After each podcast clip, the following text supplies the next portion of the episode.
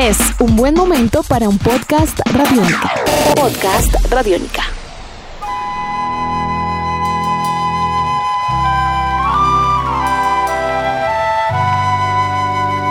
Bienvenidos a esta nueva emisión de Podcast Rock and Roll Radio, un producto de Radiónica desarrollado por el señor Andrés Durán, arroba Andrés Durán Rock, y quien les habla Héctor Mora, arroba Mora Rock and Roll, bajo la producción de Juan Jaramillo, Jairo Rocha y la captura sonora de Gabriel Medellín.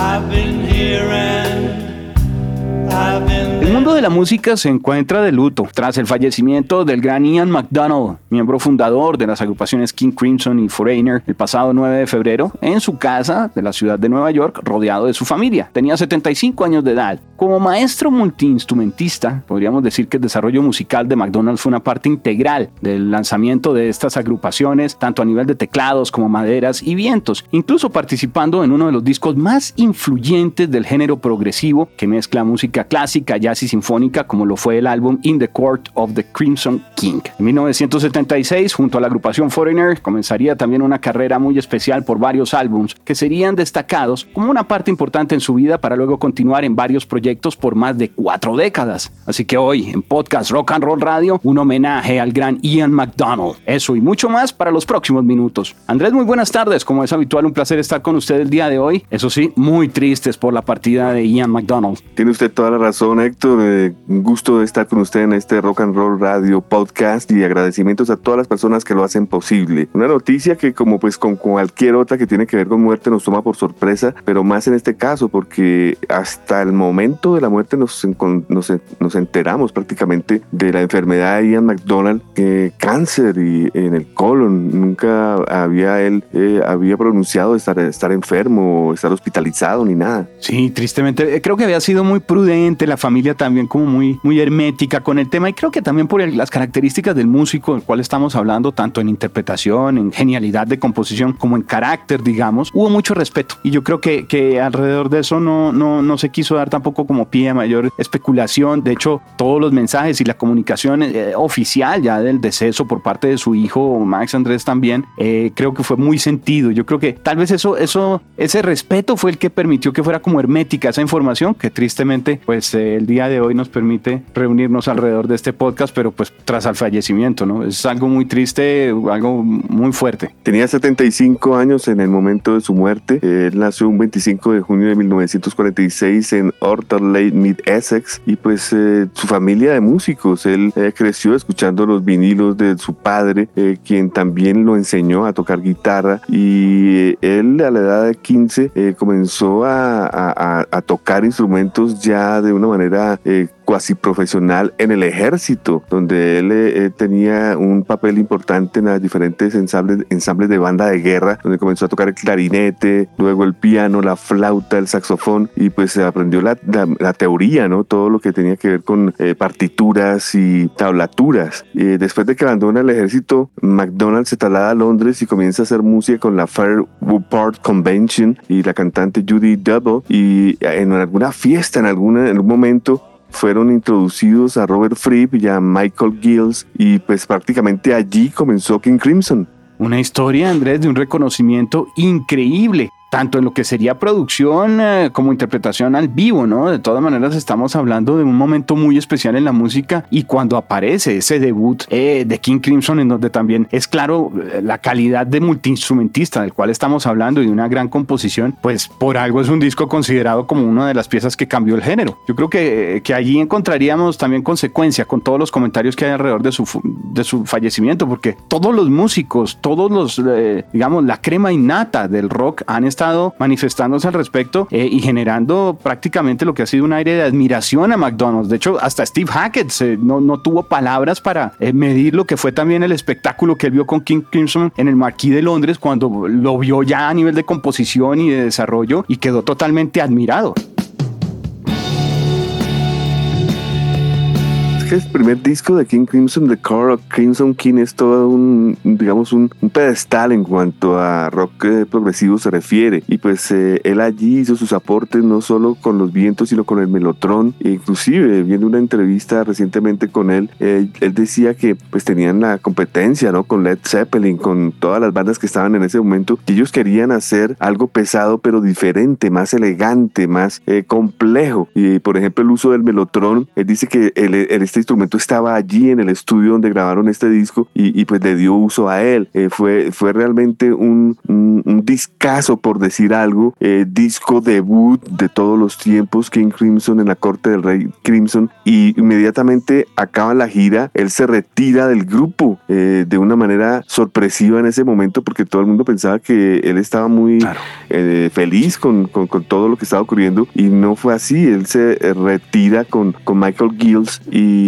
y comienzan a trabajar en un subproyecto que se llamaría McDonald and Gills en 1970, pero muy alejado de la, o sea, es un disco progresivo, es un disco interesante, pero pues eh, competir con un In the Color de Crimson King es difícil, pues tanto así Héctor que sus ecos quedaron para el siguiente disco en The Wake of Poseidon como compositor, ya no como integrante, y en el 74 el, el mismísimo eh, Robert Fripp lo volvería a llamar para el álbum Red como invitado en 1974. Digamos, esos son los tres discos primarios donde está él, el primero con todas las de la ley, el segundo apenas con saldos como compositor y el tercero como invitado. Ya luego saldría una colección llamada Epitaph 1997, donde se grabaron presentaciones del año 69 de, de este primer disco donde él también está ahí, pero ya esto llega de eco. Pero realmente estas son las participaciones con King Crimson. También leía yo, Héctor, que él tuvo la oportunidad en vida de disculparse con Robert Fripp por haber abandonado el grupo después de la, del primer disco y la primera gira.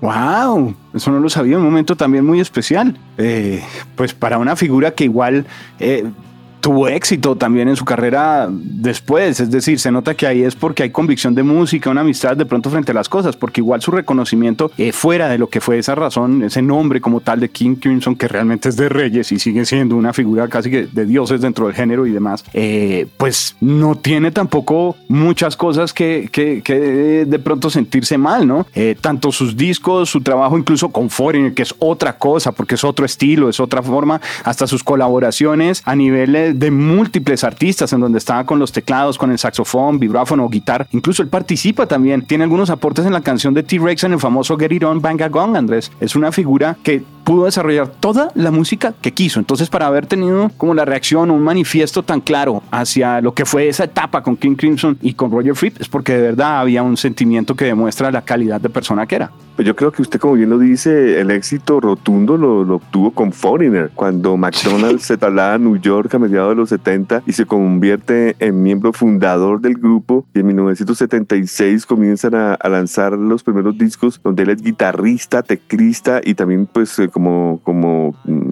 eh, eh, interpretando todos los vientos de maneras no convencionales, ya que Foreigner, a, a, diferencia de King Crimson, pues es una agrupación mucho más directa, más de rock pesado aún así, pues a mi manera de ver, él estuvo en los mejores discos de, del grupo, los tres primeros, que son el, el, Foreigner, el Double Vision y el Head Games, que fue el tercer y último álbum donde él estuvo y donde abandona el grupo por desacuerdos con el líder del grupo, Mick Jones. Y es allí donde uno se da cuenta del porqué de el por qué McDonald terminó en Foreigner y es porque Mick Jones también es un músico de vieja data. Mick Jones comenzó a trabajar profesionalmente en 1961, antes de los Beatles. Así que eh, eh, ellos, eh, digamos, eran unos viejos zorros y esto se, se, da uno cuenta cuando conforman Foreigner y después por estos cerebros tan, tan lujuriosos se termina la, amistad y pues todos sabemos que Foreigner entra en una etapa mucho más comercial y McDonald, como usted bien lo dice, comienza a trabajar como músico de sesión y de hecho estuvo de gira con, con Steve Hackett de Genesis en un álbum que se llama Tokyo Tapes donde hay una versión muy especial de la famosa canción The Court of the Crimson King Pero Héctor, realmente después de, de haber nombrado a King Crimson, a Foreigner, a Steve Hackett, creo que el, el, el, proyecto más cercano de todos los que él estuvo trabajando paralelamente a King Crimson es el famosísimo 21st Century Schizoid Band, del cual tengo un par de discos y le comento Héctor, bastante difíciles de conseguir porque son eh, de sellos eh, ingleses que no conoce nadie. Y pues este señor se dio manera de, de, de, sacarlo pues con toda la plana mayor de, de King Crimson que fue saliendo del grupo de una u otra forma. O sea, es como si le hubiera montado un sindicato, porque en el 21st Century Schizoid Band fuera de Ian McDonald encontramos a Jaco Jastic, que hoy en día es el cantante de King Crimson, está Mel Collins, Peter Gills, Mike Gills y Ann Wallace, todos que hicieron parte de King Crimson. Así sí. que fue, fue, un proyecto muy interesante, Héctor, y fue en cuatro discos. Official Bootleg en el 2002, Live Japan 2003, Live in Italy 2004 y Pictures of a City en el 2006. Así que eh, fíjese usted que eh, si hemos nombrado, como vuelvo y lo repito, a King Crimson, a Foreigner, a Steve Hackett, estuvo también con Honey West y como solista con McDonald and Gills, pues este proyecto 21st Century Schizoid Band fue paralelo a todos estos y tratando de, de lograr su sueño que nunca se realizó, que fue que lo volviera a llamar eh, el señor eh, Robert Fripp a la alineación de King Crimson, cosa que nunca sucedió. Él le hizo coqueteos como si fuera a volver y lo convocó y finalmente deshizo el proyecto y fue cuando eh, llamó a Bill Bruford, a Tony Levin y a Adrian Bellew para conformar ese, esa, esa, etapa de King Crimson que todos conocemos, pero pues quedó frenado, quedó frenado horrible eh, a mi manera de ver Ian McDonald y la manera pues de poder eh, esclarecer y, y, y poder explotar todos esos conocimientos progresivos fue a través de ese famoso 21st Century Schizoid Band.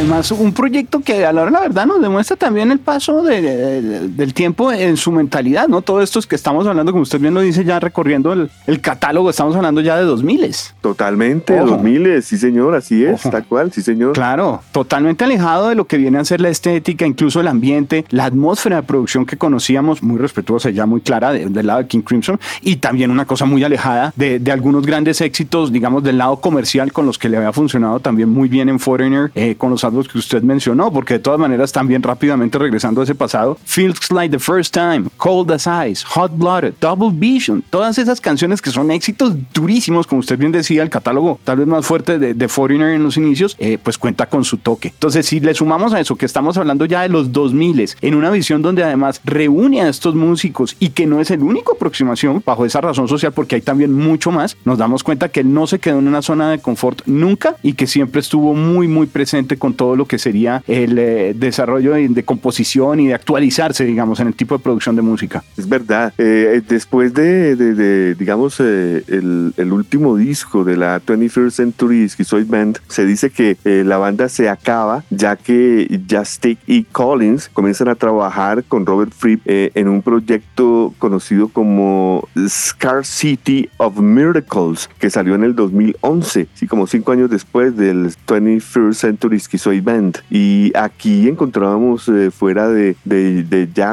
y Collins nada más y nada menos que a Tony Levin en el bajo y Gavin Harrison en la batería, que también fueron los primeros coqueteos para usurpar el señor eh, eh, Robert Fripp a, Gavin Harrison de la agrupación Porcupine Tree. O sea, ya estamos hablando wow. ya del, del, presente. Wow, claro, ya el presente, exactamente. Y no se quedaba solo con eso, porque aparte, desde hace más o menos una década, Andrés, ya estaba comenzando de manera eh, paralela con directores de compañías teatrales en, en, Broadway en Nueva York, incluso para el circuito off-Broadway. Él estaba acompañando con empresas como uh, Frog and Peach, como Línea Benson, incluso con Ted Sudorky, produciendo y desarrollando la música para todas estas compañías que iban desde obras, digamos, un poco más eh, modernas y demás, hasta cosas clásicas, clásicos de Shakespeare, Hamlet, wow. eh, Sueño de una noche de verano, ese tipo de cosas. Es, es música, además orquestada de un gran nivel. Totalmente de acuerdo. Es, eh, eh, eh, no cualquiera llega a estos, a estos niveles, Héctor. Cuando ya hablamos de Broadway, ya es que ha pasado por todo y, y ese es como un, un doctorado. Sí, señor. Tal cual. Y obras tanto para Broadway como Off-Broadway con todas esas líneas. No, es, es, una pérdida muy grande dentro de la música. Yo creo que por eso mismo, como todas las reacciones que ha habido de respeto y de admiración a, a, rescatar su trabajo y recordarle a la gente quién era. Y como lo dijimos, pues tristemente muere de cáncer de colon, muere en su casa en la ciudad de New York, rodeado de su familia. Murió el 9 de febrero del 2022 a los 75 años. Y en un documental, como lo digo, de, de King Crimson realizado una semana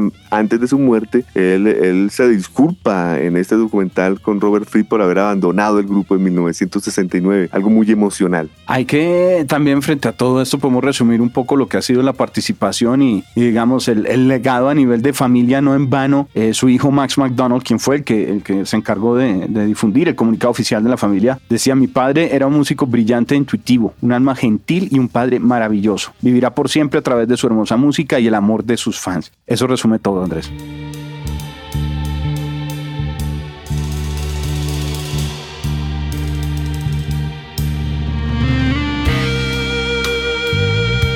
Yo creo que lo era, Héctor, escuchando sus entrevistas, mirando la forma de como él hablaba y explicaba, muy inglés ante todo, muy tranquilo, muy sereno, hablaba muy, muy suave. Sí, y, y, y, como muy amable, me pareció siempre que aún con, sí.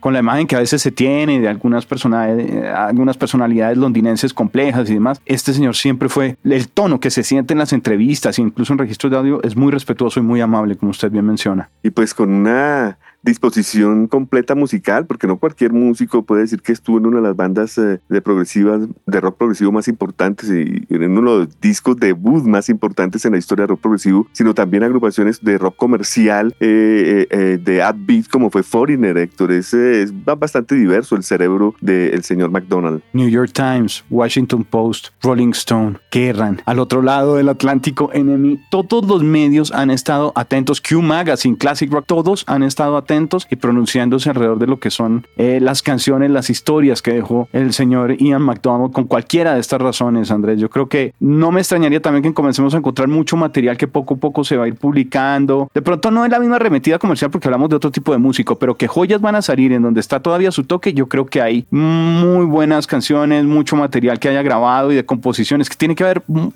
montones, toneladas, porque es una persona que nunca paró. Nunca paró, es verdad. Pete Townsend también estaba eh, sorprendido Vi las declaraciones que dio la revista Rolling Stone también y decía que para él, por ejemplo, lo que había desarrollado con el 21st Century Schizoid Man que usted nos mencionaba era algo que traía, eh, mejor dicho, un nuevo nivel hacia la música y de un impacto que le parecía consecuente con lo que había estado disfrutando incluso desde antes, pues obviamente con, con eh, King Crimson. Y es que cualquiera pensaría que para componer un disco como In the Core of the Crimson King, eh, pues hubo tres o cuatro meses y alegatos y, y qué sé yo, y es todo lo contrario, Héctor, escuchando la historia por el propio McDonald, él decía que en primer lugar la grabación duró 11 días. eh, y no está hablando de la grabación, sino el proceso en completo, grabación, mezcla y, y, y, masterización. 11 días. Y que en estos 11 días nunca hubo ninguna argumentación, pelea, no. eh, momento tensionante, no. Que cada uno eh, aportaba sus ideas al grupo y funcionaban, si no funcionaban, todos estaban de acuerdo re realmente eh, fue muy rara la, la salida de, de, de, él y su compañero de banda y de Gilles eh, de, de, King Crimson después de semejante obra maestra y hecha en tan corto tiempo. Hay que ver el documental, ya que usted lo menciona en The of the Crimson King. Eh, es un documental que va a estar presentándose dentro de la selección oficial del Festival South by Southwest en este 2022, ya próximamente Andrés, dirigido por Toby Armis. Y con lo que usted nos cuenta, yo creo que es una pieza de esas imperdibles este año a nivel de documentales musicales. Totalmente de acuerdo, sí señor. Bueno, yo creo que de aquí es muy difícil hablar de una pieza, de un álbum, de un disco. De pronto para los eh, oyentes eh, que nos están acompañando y que no han sido tan cercanos a este tipo de música dirán, oiga, bueno, recomiéndeme un solo, un disco, un trabajo puntual. Creo que en este caso realmente es imposible, ¿cierto? Sí, Pues, o- obviamente la obra cumbre es en In the Court of the Crimson King, ¿no? Es, digamos, es- es- Sí, pero- eso es algo fuera de los precedentes, pero, pero no, eh, eliminemos ese. Todos son muy buenos, o sea, lo Sí. que es el Wake Up Poseidon, el Red, las grabaciones de Epitaph, los tres discos de Foreigner son los mejores, o sea, ahí no, compi- no compite ninguno con el otro, tanto Foreigner como el Double Vision como el Headgame son excelentes. Eh, su participación con Genesis, eh, perdón, con Steve Hackett de Genesis es excelente, ¿no? Son los discos, Genesis Revisited y de Tokyo Tapes, Eh, así que es difícil esa respuesta, como usted bien lo dice. Ahora, él tocó como invitado con un montón de gente, ¿no? Rolling Stones, Uy, Yes, una cantidad. lo que quiera.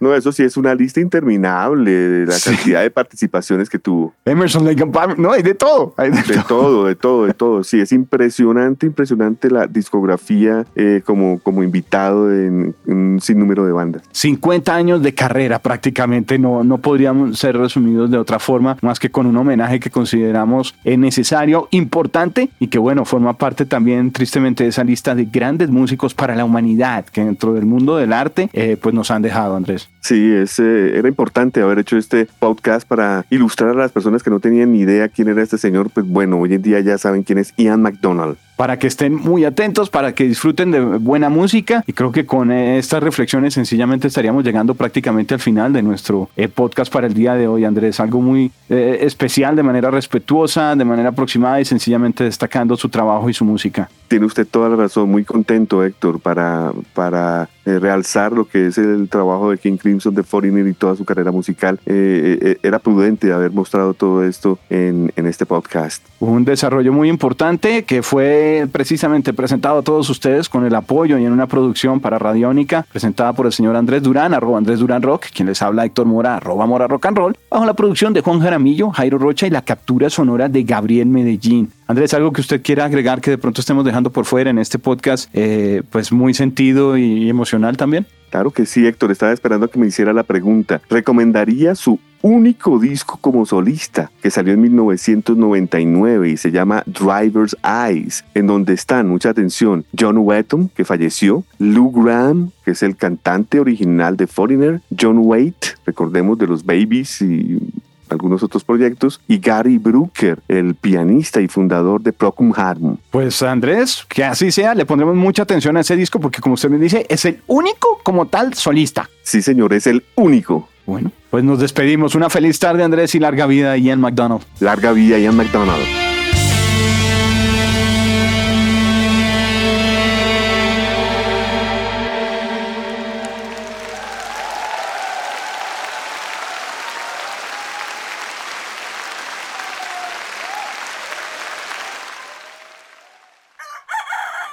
Hola, soy Fausto García Calderón. Hago parte del equipo de paz de Radio Nacional de Colombia y quiero invitarlos a escuchar Inquebrantables, Voces del Cambio, la serie de podcast en la que les traemos historias de gente excepcional que está cambiando la historia en lugares a los que ha llegado la paz. Sigan estos relatos que traemos desde las regiones colombianas cada mes. El triunfo se describe hoy con la dulzura Encuentren este podcast en cualquier plataforma de distribución que prefieran y en nuestra página web Radio Nacional Co. Nuestros podcasts están en radionica.rocks, en iTunes, en RTVC Play y en nuestra app Radionica para Android y iPhone. Podcast Radionica.